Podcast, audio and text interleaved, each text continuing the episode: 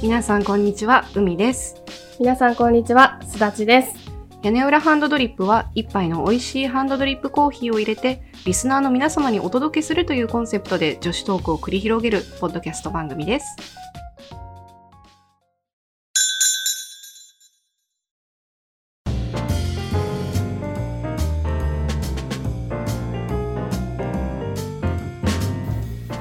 こんにちは。こんにちは。ちょっと最近さ、思ってることがありまして、ほあの、ポッドキャストをやり始めて、この1年で、結構いろんな他のポッドキャスターさんと、あの、絡むことがね、う。うんうん。あったじゃないうん。お便り送ったり送られたり。ツイッターでの絡みが私結構楽しいかも。そうだね。うん。そう、ツイッターとかで絡んだり。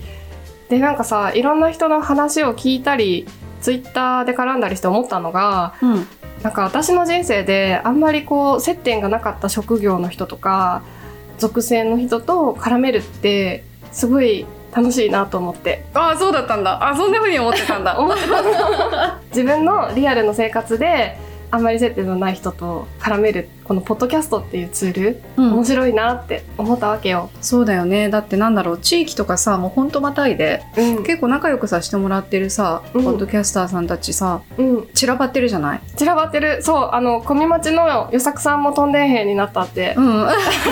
えらいえらい言葉使うよね、そうえらい言葉使うな そうちょっと寒い地域にうん転勤になるられたということで、うんあと関西の方も多いし、ね実際に顔を付き合わせて喋るとかさうんリアルでこう会うとかってことがなくても声のさ感じとかを聞いてるとあこういう人なのかなって想像がついたりとか、うんうんうんうんうんだからそのポッドキャストやってる方との交流ってなんか知らない人なのに全然知ってる人な感覚でああ親近感がねうんつながれてでしかも今までの人生にあまり関わってこなかったようなあの属性というかクラスターの方と交流ができるの面白いなって最近思っているわけよ。じゃああれですかねますます交流を盛んにね、 そう交流を盛んにしていきたいなそう私からもお便り送ったりとか、うんうんツイッターもっと積極的に関わってちょっとブロックされない程度に えどんだけ行くつもりなんだよ関わっていこうかなって思った所存はいというわけでお便りが参りましたじゃあ海さんよろしくお願いします。はい。海さん、すらちさん、お疲れ様です。谷急トースト、つかさんです。いつも楽しく聞かせていただいています。実は悩みっていうかどうなのかなと思うことがあるので聞いてください。自分はビールばっか飲んで生きてきたタイプですが、去年の年末から嫁ちゃんとワインを飲むようになりました。若い頃ちょこっとたしなんだこともありますが、詳しいというほどでもないし、今ではジュースかよと思うような低価格のワインもあって種類も多いので適当にラベルが可愛いかどうか程度で選んでいますそこでいい年こいてこんな相談で申し訳ないですがワイン入門として選び方のコツとか教えてもらえないでしょうかちなみに自分と嫁ちゃんは夕食後子供たちが寝静まってからチーズやお菓子をあてにちびちび飲む感じです辛口とか甘口とかミディアムボディとかフルボディとか産地による違いとかが分かれば選ぶとき絞りやすいなと思います可能な範囲で良いのでお教えくださいてか何にせよこれからも楽しみにしていますイエーイイエーイさん嬉しいありがとうございますつかさんありがとうございます あの「谷球トースト」っていうポッドキャストのパーソナリティのつかさん谷球とさん音楽すっごい好きであわかる、ねセンスいいよねそうそうそうそうセンス抜群ずーっと聴いてられるねねしかも声色というかさ、うんうんあの喋り方とかもすごい心地いいよねね優しくて好き、そうワインの選び方ということではい海さんなんか気をつけてるポイントとかありますかうーんよくアプリで見てるああののここれれ買おうかなこれ好きそうだなとか、うんこういくつか出てきた時にアプリがあるんだけどそこでみんながどういう感想、うんうんで自分とあなんか合いそうだな好きそうだなっていうのだと買っちゃううんうん、うそうね口コミを当てにするっていうのは一番なんかあの実践しやすいよね、ね、うん、そうそうあとはなんか最近気づいたのが別に安くったって美味しいのあるなっていううんそうねねそれはねあるこないだすだっちゃんが持ってきてくれたワインがさうんあ1000円以下で、あ、全然いいじゃん、これ、みたいな。そうなんだよねね意識するポイント価格っていうのが一つまあ当然あるわけだけど、ん。価格はねあの新世界って呼ばれるあの種類のワインがやっぱ安いのよあ、チリとか、そうチリとアルかゼンチンとか。アルゼンチンとかオーストラリアも一応、まあ、新世界っちゃ新世界なんなだんかけど高くなってきてない、オーストラリアワイン。そうオーねストラリアはねなんかね高くなってきてるんだよねあの人たちなんか、あの、ブランディング好きだから。 そうオーストラリアからカルトワインもね出てきてるし、あねうん、10万円を超ええらい値段するるようよなねうんグランジとかね価格で安くて美味しいワインで外れを引きたくないのであればチリとかアルゼンチンとかあとイタリアとかスペインも、まあ、あイタリアうんうはん新世界ではなくて古くからやってる国ではあるんだけど結構安馬が多いスペインもさ、うん結構古くから作ってそうなのに意外と安いワイン多いなって思う、ねねなんかポイントはやっぱあったかい地域でうん作ると、ぶどうが熟しやすくて香りとか甘みとかがこうどっしり乗っかってくるワインが多いんだよね。おお日本人が好きそうなワインだよねそうだ甘ね。みがちゃんとあるっていうう、ん。わかりやすいうんうん味わいのワインって感じかな。複雑味はあんまりない感じ。うんだからどれを飲んでも同じように美味しいみたいなのが多いのが、まあ、チリアルゼンチンとかあったかいところで作るワインはそんな感じのイメージだね。あとはまあスペインポルトガルおおポルトガルへえ、ポルトガルもスペインと同じような条件でそっかそう結構美味しいのがうーん安馬が結構あるうんうんうん感じかな、じゃあそこら辺の地域だったら安くてもそんなに気にせず手出しちゃって、うんもうある程度品質が保証されてるよってことだねそうなのよあとある程度お金を出してもういいのであれば私は結構日本ワインをやっぱ推したくてわあ日本のワインのレベルがやっぱここ数年めちゃくちゃ上がってきててで昔は結構さ固定化してるというかその有名なワイナリーさんがいくつかあってうんそこのワインが美味しいみたいな感じだったんだけど最近結構ブティックワイナリーというか結構小規模なおー家族経営のワイナリーさんだったりとか増えてきててやっぱそういうところって大手にあのなかなか価格では勝てないんだけど、うんうん手間暇かけてこだわり抜いて作ってるみたいなワインが多くてそれはね結構飲む価値ありだなって。ああ、うん私うん北海道に聞いてるワイナリーがあるんだけど、うんうん滝沢ワイナリーっていうんだけど、うんうんあそこがなんか野生の工房を使ってるとかいう話で確うか、んワインももちろん美味しいんだけど、うんシードルがすっごく美味しかったああそうね、日本で飲めないシードルだなこれはって思ったぐらい、うん もう本当に素晴らしいシードルで、うんでも作るのやめちゃったのそうなんだ残念だねねえまた再開してほしい大変なんだろうけどでもさ日本のワイナリーさんって結構シードルも一緒に作ってますよってとこ多いよねねえそうそうそう長野県も結構多いしうんうんうん、そんな感じあとね値段以外で言うと、うんあのラベルで選ぶのは私ありだと思ってておうなんでありかっていうとうん例えばラベルに猫がさあしらっていたらそのワイナリーさんってきっと猫が好きなんじゃないかなとかさうんうんうんで自分も猫が好きだったら、うん絶対気が合うかもしれないとか思いながら 買って実際飲んで美味しかったら、うんやっぱりねみたいな猫好きはそう、やっぱ同じだと思った、完成うんうんうんみたいな。あと鳥があしらってあったら、うんあなんか鳥と共に共生しながらワイン作りを進めてるのかなとか、羊があしらってあったら、多分そのグリーンハーベストみたいな羊が畑の雑草を食べるみたいな農法があるんだけどそうやって羊を使ったナチュラルなあのワイン作りしてるのかなとかなるほどねラベルで、その伝えたいこととか感性とかを全部乗っけて彼らはやってるから、そこで選ぶっていうのはうん正解なんだと。なんかそのこのラベル気になるって思った時に、なんでそのラベルが気になるのかってちょっと考えてああってことは生産者さんもこういう意図でこのラベルにしデザインにしたのかなとかって思うと、なんか面白くなってきて確かにでそれで飲んでみて実際美味しかったらやりみたいなあ感じになるっていーう、楽しみが増えますね。うん、だからねジャケ買いも私はありだとうんうん、音楽と一緒じゃない、んなんかこのジャケットなんかかっこいいからちょっと音楽聴いてみようみたいな。そうだねそのラベルデザインから音楽を連想してその音楽をかけながら飲むみたいわあな、おしゃれあそれもありかもよねちょっと今思いついちゃったけどそれもありかもしれないあとなんだっけ辛口とか甘口とかミディアムボディとかフルボディとか。あそうだあのね辛口と甘口は、うんまあ分かりやすく甘口ワインとかはあるんだけど、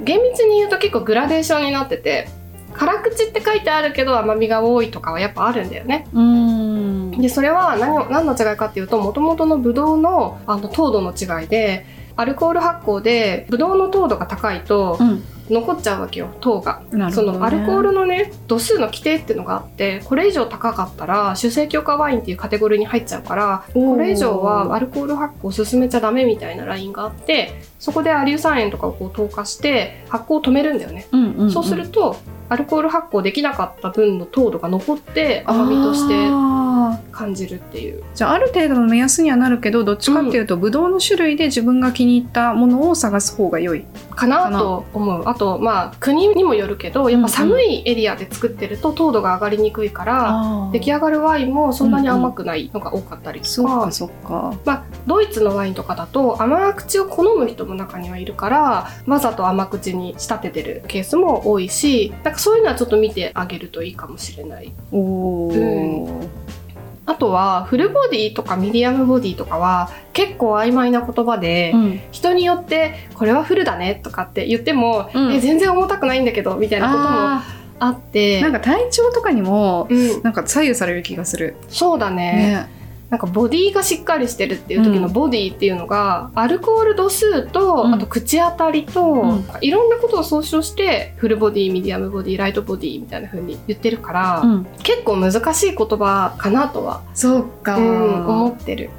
おつまみと一緒に飲むっていう感じだからフルでもいいのかなって思っちゃったあのちょっとずれちゃうけどうんうん話が、あそうだねねなんかさあのよく海鮮には白がいいとかって言うじゃん、言う言う海鮮はやっぱりちょっとフルボディだとワインが勝っちゃって、うんうん生臭さだけが口の中に残っちゃったりすそるうんだなよねんだうんうんだからこう赤ワインのフルボディとかは海鮮に合わせるのはちょっと違うかなとかそういうのがあるかなって確かに魚は白、肉は赤みたいな なんか大きなあれあるもんねうんでもお魚でうもんライトボディのピノノワールとか、あと日本もマスカットベリー A っていうね日本人が発明した品種があるんだけどそれとかだと割とこうライトめのものが多いから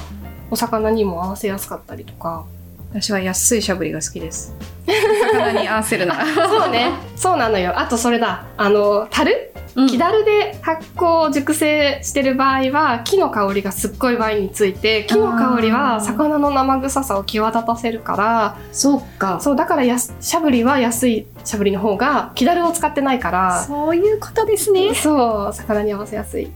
しゃぶりでも高級なやつでう、んものすごくオークダルの香りがめっちゃついてるやつはあんまり魚には合わないぞとかあるよよねいやなんかワインって高い方がいいのかなと思って、うんしゃぶり大好き大好きとか思ってちょっとお高めのを買ったら、うんななんだこれみたいな感じになって、そうなんだよねなんか私はキーンと、キーンとなってるしゃぶりがいいのみたいな、うんまあ、基本的にあのワインはお料理と合わせるために作ってるものではあると思うんだけどんうんやっぱり高いワインは主役になるんだよね、あ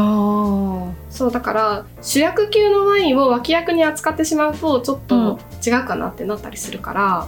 ある意味お料理に合わせて気軽に飲みたいなら安いワインの方がいいかもしれないっていうのはあるかもしれない。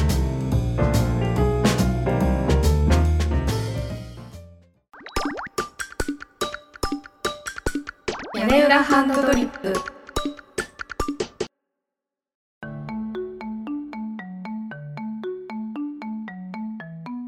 実は2通目が来ていますよすだちゃんお便りマーブルですねえ 嬉しすぎますねちょっとねじゃあ読みますうっすリスナーネーム、ソーチーさん。海さん、すだちさん、こんにちは。更新されるのを楽しみにいつも聞かせていただいています。最新回の唇の乾燥の件、ワセリンベタつきすぎて嫌なの、わかる。なぜあんなに世の女性たちは唇がプルプルなのか、不思議に思う気持ちもわかるわかる、と共感しまくりでした。一個だけおすすめなのが、キュレルのリップケアバーム。丸い入れ物に入った指で塗るタイプを寝る前に塗ると翌日めちゃめちゃ調子がいいですあとは高くて自分では買えないけどプレゼントでもらってよかったのはキールズのリップバームこれもしっとりしますよかったら試してみてください長くなってしまってすみませんポッドキャストもブログもこれからも楽しみにしていますキーパタンおーキーバタンが来たキーパタンが来たおセンスあるな、ソーチーさんん。そう、ソーチーさんも、あのーハローフロムヘルっていうポッドキャストの番組をしていて、うんツイッターで絡んでくれてる。ありがとうございます。がとうございます。そう、おすすめのリップケアを送ってきてくれました。ねえ、キュレル、なんか、うんドラッグストアでよく見るけど、買ったことなかった。ちょっとすごい気になる。入れ物に入った指で塗るタイプってあまり見たことなかったかも。なんかこういう丸い感じじゃない丸い感じうでんなんかキュキュって開けて、うんうん。リップバたーム。まに見るかも。うん。あ、本当、うん。あんまり私、あれかも。薬局に行かないっていう。そっか、それかもね。それ かも。あ、でも使ってみたいな、キキュュレレル。ル。ね。どのぐらいの価格帯なんだろうね。そんなに高くなかった気がするよ。高くなくてさ、プルプルになるのは最高だよね。ね、冒険できる値段な気がする。ね。うん。あと、キールズ。キールズ、うん。渋谷駅になんか店舗なかったっけまだあるあ、か本当？なうん。渋谷にあるのか。そうそう。て駅みようか中っていうか。使ったことあるキールズは、いや、なんか、いつもなんかおしゃれだなと思って通り過ぎてた。そうだよ ね。なんでさ、おしゃれなところってさ、気になるのに中に入らないんだろう。ね、入ればいいのにさ。ダメだね。こういうところに入っていかないと女子力は上がらないのかも。 ああ。なんかもうちょっとこう気にして入るようにしよう。でもさ、ソーチーさんも書いてくれてるけど、プレゼントでもらってよかったって言ってるから、男性諸君、キールズのリップバームだよ。そうね。ホワイトデーにはキールズのリップバーね え。いいな、キールズのリップバーム。ム。ねなんか前はなんだっけ海おすすめはポールジョーのあ、そうリそうッそプうだっそたよう。ね。そうそうそうそう。ポールジョーのリップってさ、ギリシャのさ、うんうん。あの、あ、なんか神殿みたいな、そうう。そうそうそう。あれあれ、あんな感じ。そう超可愛いあ入れれ。物がね、パルテノン神殿の柱みたいな。そじうゃそれ。あ、ちょっと、皆さん、今年のホワイトデーは、キールズのリップバームと、うんポールジョーのパルテノン神殿をセットにして、商品名がもはやパルテノン神殿。パルテノン神殿うんあげるといいかもよ。で、そのソーチーさんが、うん。二つに分けて送ってきてくださったんですよ。そう、もう一通、ソーチーさうんん送ってきてくれたの。いきます。はい。えー、ソーチーさんから。前回のお便りが長くなりすぎたので、2回に分けました。屋根班に話してほしいなと思ったテーマがあるので、お便りさせていただきました。海さん、すだちさんの人生の分岐点を聞いてみたいです。おー、分岐点。分岐点。これあの、ソーチーさんのうん。ハロヘルのポッドキャストの中で、ソーチーさんと、あと、ロカスケさんっていう、あの、ソーチーさんと一緒にやってるパーソナリティの人が、それぞれ人生の分岐点について語ってて、あ、なるほどなーって思いながら聞いてた。あーうんなんか印象に残ったとことかあるあの、人生の分岐点って、うんまあ、自分がそこにいる時は、これが分岐点だって思ってるわけではないよねっていう話をしてて、うん。後から思い返せば、あの時が分岐点だったのかもって思う、みたいなことを言ってて、うんうんうん。あ、そうかもって思ったの。そっかそっか。そうだから最初お便りもらった時に分岐点なんてないかもって思ったんだけどそんなに大それたことを考えずに、ん。もしかするとあれって分岐点だったのかもみたいなテンションでこう語るといいのかもしれないなって思った。うん。そっか。私結構明確かも。あ、こあこそうだなんだって分かる感じ。うん本当に。うん。じゃあ明確な海とうん。曖昧な育ちでバランスいいかも、ね。どうですか海さん私はもう本当大学に行ったこと。あそそここがが分分岐点。うんうん正直あの、中高と、まあ、小学校もそうかもしれないけど、うん勉強そんなあの、できるタイプではなかったので、うーんあの、大学行けるかなぐらいの勢いだったんだよ。 そんなことあるそう、ほんとほんと。なんかあの、高校、まず日本の高うん大学に行くか、あの、オーストラリアの大学に行くかでも迷ったし、うんでそもそも私大学受かんのかなみたいなのもあったし、うんで、オーストラリアの大学はやっぱ一番いいとこは行けなくて、うん2番目、3番目ぐらいになんとか潜り込めるかなみたいな感じだったんだよね。うんうんまあでもちょっと家族が、やっぱりあの、ベースは日本にするって言ったから、うんで、私も日本の大学生いいなって思ったから、うんちょっと受けてみようと思ったんだけど、うんう結構節操なく受けたんですよ。あそうだったんあだの偏差値の低い大学から高い大学まで。うん本当に節操なく受けて。うんで、最初はもう高い、偏差値の高い大学はもう全滅で、うんああ、そっか、そんなもんかとか思って、うんで、なんか自己推薦みたいなところで1個受かって、うん女子大だったんだよね。うんで、もし例えば私がそこに行っていたら、うん今とは全く違う人生を送っていたはずだし、ああ、そっか。就。職先も絶対違うから、うん、正直もう早くお嫁さんになるって思ってたし、うん、うん。二十歳ぐらいで結婚して、うん。腰掛けで、なんだろう、受付の、うなんていうの、一般職とか、うん。なんかそういうところなのかなとか思ってたけど、うん、たまたまなんか結構就職強い大学に行ってしまったから、うん、うん。どんどんどんどん自分とは全くかけ離れた人生を送っている、おもとーもとの。それってなんか良くない自分のさ、イメージできるレールじゃない方向にさ、そうそいけるって面白いよう。ね。なんかどんどんね、就職先選んだ時もそうだったんだけど、うんこの先私に一体何が起こるんだろうって想像できない方を全部選んできたの、まさに分岐じゃないですか。そうう、ん。なんか想像できるところは、まあ、行ってもほらつまんないみたいなものがあるから、うん。行ってもいいんだけどその方がもしかする確かとに子だくさんの母親になってたのかもしれない しもしかしたらね、そうだうね。ん、まあ海外に住むっていうのはうんうん自分で選んだことじゃなくて、あのーだからそういうのも一つ分岐点にはなったんだろうとは思うけどそれはもう与えられてしまったうん。うん選。択肢だけど、うん。大学に関して言うとそれは自分でうん。選だんでいったから、うんそう思ってる。おー。うん自ら選び取ったっていうのはさ、うんいいね。分岐点を、なんていうの、自分の意思でさ、コントロールしたというか、で、なんか素敵じゃないそうだね多分生まれてからずっとその父親の仕事の都合でうん結構いろんなとこ動いてきて、うん自分で選び取ったものじゃなくて、ん。全部こう流れるままにこう、うん。まあ、大体流れるままに生きてんだけ ど与えたと与えられた場所でこう馴染んで馴染んでみたいな、うんだから余計こうなんか自分で選びたかったのかもね、なるほどね。でも私、海は頭のいい子だと思 う。いやもうほんとねダメなんですよねみそ死んでんのかなっていつも思うよ頭いいと思うんだけどな。頭いいけどやってないだけじゃないい や、ズボラですからそう、なんかそんな感じがする。努力が嫌いみたいな。そっかそっか。大学ね。確かに。別の大学行ってる海想像できないかも。ねえ、あの女子大行ってたら、それはそれでまた、まあ楽しかったんだろうけどね。まあ、どこでもね、楽しいとは思う。ねただ別のこ、別の人生になってたっていうのは、え。うん。そうだと思う。ねうんえ。。やっぱ可能性がどんどんどんどん変わってくのがね面白いよね。どっちが正解かとかはないのかも。うんうなんか分岐点というだけで、ん。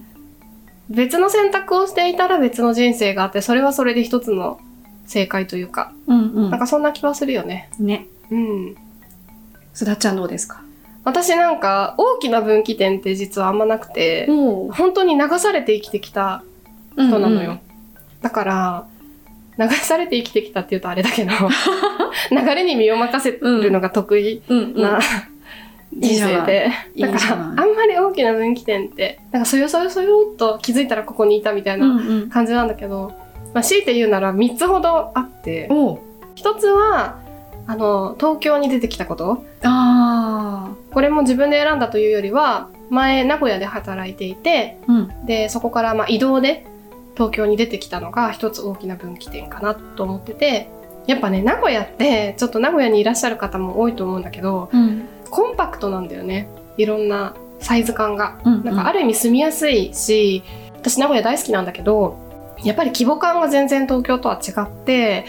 だから東京に出てきたことで、あ、こんなにでっかい規模の、なんか経済圏というか、んうんなんか社会があるんだな、日本にあるんだなっていうのをすごい感じたのは、一つ大きな経験だったなって思う。ううんん。で、東京に出てきてなかったら、今、関わってる人たちとも当然知り合わなかったし、うん。まあ、海とこうしてポッドキャストをすることも多分なかったとなかったね。 思うから、うんやっぱあれはすごいあの一つ大きな分岐点だったかなって思う。でもう一個はあの今ワインのコラムをね書かせていただいてるんだけど、そのコラムを始めたことがすごく大きな分岐点かなと思ってて、私もともとワインが好きで好きだけにとどめずになんか知識をちゃんと勉強してなんか能動的にワインと関わっていけたらもっと楽しいんじゃないかなと思って勉強を始めたんだけどでその時にちょうどイラストも描いていてイラストに載せてワイン関連の知識をインスタグラムとかに投稿してたのね。でそれであの偶然発見していただいてお声掛けをいただいてコラムを書くようになったんだけどあの時インスタをしていなかったらとかあの時もし発見されていなかったら 考えると、全然今違った人生になってたなってやっぱ思ってワインのコラム結構続けさせてもらったからあこっちの方向で独立しようって思えたきっかけだったからあれはすごくね結構大きな、まあね確 かにそうだねすごいすごいそのインスタでもを本当、ね偶投然稿してなかったらうんそう本当に偶然で目に留まらなかったらって感じなんだよねうん、でワインのことももちろん独学でやってた時もそうだったけどお仕事で関わらせてもらうとやっぱりもっと深く勉強しなきゃって気持ちにもなるしあれはちょっと結構いいうんきっかけだったかなって思う。であともう一つが数年前にあの絵本を作るスクールに通ってたんだけどほうほうその絵本のスクールに通ったのがすごくいい経験だったなって思ってへーでこれは絵本を作る技術がとかっていう話じゃなくてそこにいた人たちが結構その、まあ女性だけだったんだけどいろんな年齢層とかいろんなバックグラウンドの人がたくさんいて自分で本当に知り合うつてのないような人たちと知り合うことができたのがとってもいい経験だったなって思ってて、うん自分よりも年下の子と知り合うのもそうだったんだけど特に年上の女性と知り合ったのがめちゃくちゃいい経験だったなって思っててなんかやっぱりさ年上の女性って企業の中にいると若干おつぼね扱いされてたりとかなんか偏った見方で見えちゃってるなって気づかされたというかなんか実際にフリーで働かれてる方とかまあ主婦なんだけどいろんな創作活動されてる方とか本当にいろんな人がいたのよいろんな職業の人もいたしなんかそれであ女性の生き方ってこんなに多様なんだとか全然年齢を重ねてから新しいことを始めるのもありなんだとかそのむしろ年齢を重ねた人が新しいことを始めることによってその経験が味として出てくるんだとかいろんなことに気づかされたからなんかねちょっとこう女性の年齢とか、まあ、女性に限らずだけど結構考え方が変わったきっかけだったなってことで分岐点それって結構素晴らしいことだよね、やっぱり人間ってそういう、んなんだろうな可能性を知らないとうん想像が及ばない部分って結構あって、これってできることなのかなって思う及ぶこともできないと思ってて、ねだからなるべく多くの男性女性に関わらず、うんうん生き方を見るっていうのはすごく重要だと思うな。ねうんそう思うなんかこう自分もこんな年齢だから新しいこと始めるのはちょっと恥ずかしいなとか、みんなから変に思われるかなとかそういうこと考えない方がいいなってすごく思ったんだよね。やりたい時がやり時というかなんというか、ん、そうそう、ねうん、タイミングというか、うん、あと自分もその年を重ねた人が新しいことにチャレンジしてるのを見て、なんかもうそんな年齢からやるなんてとかそういう気持ちを決して抱いてはいけない ってなんかかまあそんな風にダイレクトに思ったことはないけど、うんやっぱりどこかでそう思ってる自分がいたかもしれないなってちょっと反省したっていうのそもうあかる。うん個人的に気になったのはうんもしその一番最初の分岐点でうん名古屋から東京に来たって、うんうんそれはあの会社に入ってからの話だったけど、うんもしその移動うんかな、うんがなければうんずっと名古屋にいたのかなっていう。ずっと名古屋にいたのかなただ途中でうち兄弟がいるんだけど、うん兄が結婚して兄の奥さんと兄が今実家に住んでるのねうん、そうなると私の居場所はなくなっていただろうからあーなんか どうだったんだろそっか そっかう、うん、またいろんな道がこうあれだね。そうねでもただ東京に来るつてがうんあったのかな何としてでも東京に行くぞみたいなモチベーションが湧いてたかなそこはちょっと疑問だねうーん本当いろんな巡り合わせだよね。うん、あでも東京にうん来てからワインにハマったのよ私、うん名古屋にいた時ってあんまり、まあ、実家にいたってのもあって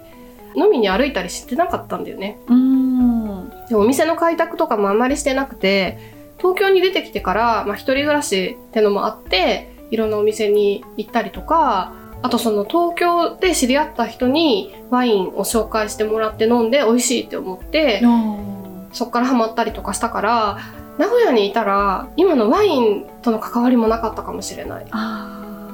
あでもそれはうん私すごく恩恵に預かってる な。なっちゃんのコラムを見て勉強し。そうか、それは嬉しいぞ。ありがとう。まあなんかあれだね、いろいろつながっているんだね。ねえ。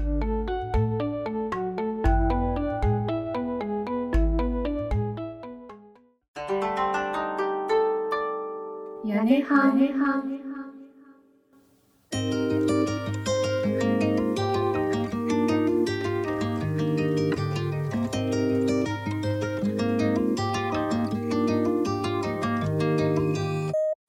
さて、屋根班ではリスナーの皆様からのお便りを募集しています。コーナーの提案や質問や相談も受け付けていますので、よろしくお願いします。フォームのリンクは概要欄に貼ってありますので、アクセスしてみてください。メールアドレスは、やねはん .koala.gmail.com yanehankoala.gmail.com です。私たちはツイッターもやってるので、ぜひフォローしてください。アカウントは、アットマーク屋根ハンアンダーバーコアラ、アットマーク YANEHAN アンダーバー KOALA です。つぶやくときに、ハッシュタグ屋根ハン、カタカナで屋根ハンをつけていただけたら、漏れなく反応しに行きます。よろしくお願いします。ではまた次回。お会いしましょう。キーまた。